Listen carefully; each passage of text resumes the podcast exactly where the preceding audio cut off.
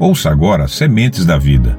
Pequenos trechos de exposições bíblicas com pastores reformados. Em Isaías, capítulo 40, versículos 6 a 8, diz o seguinte: Uma voz diz: clama.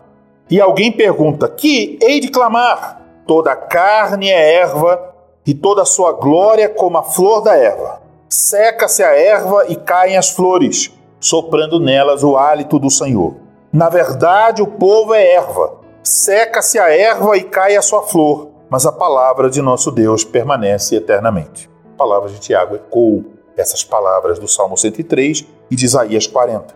Essas passagens, assim como a de Tiago, falam de uma flor silvestre, uma flor que tende a durar uh, um ou dois dias, depois seca e morre. Uma flor que tem uma beleza mas é uma beleza passageira. Então essa imagem ela é usada no Antigo Testamento muitas vezes para falar da fragilidade da vida humana e lembrar da imutabilidade de Deus. Tiago utiliza aqui essa imagem para enfatizar que o status de alguém rico, como alguém que tem, que possui, que está em alta posição, esse status é passageiro, não permanecerá. Ele diz: porque o sol se levanta com seu ardente calor. Quer dizer, a pequena flor que é a vida humana, por mais bela que seja, não pode resistir por muito tempo. Passa.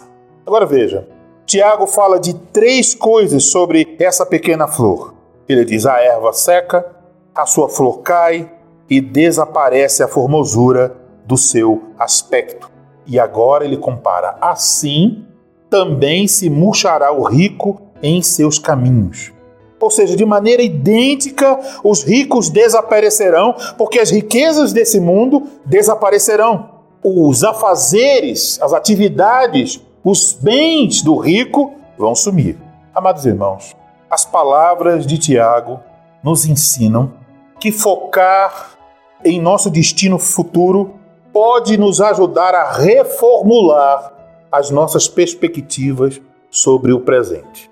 Quando você estiver na UPA e disser número 70 e você olhar para o seu papelzinho e dizer 351 e você for tentado a murmurar em seu coração, lembre-se da perspectiva futura.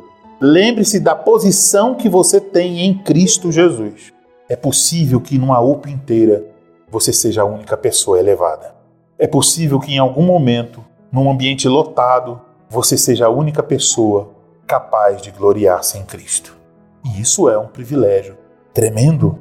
Então você pode corrigir sua perspectiva do presente, olhando para aquilo que você tem em Cristo e para as mudanças que acontecerão no futuro. Você pode olhar para além do status socioeconômico, começar a ver o mundo através dos olhos de Deus.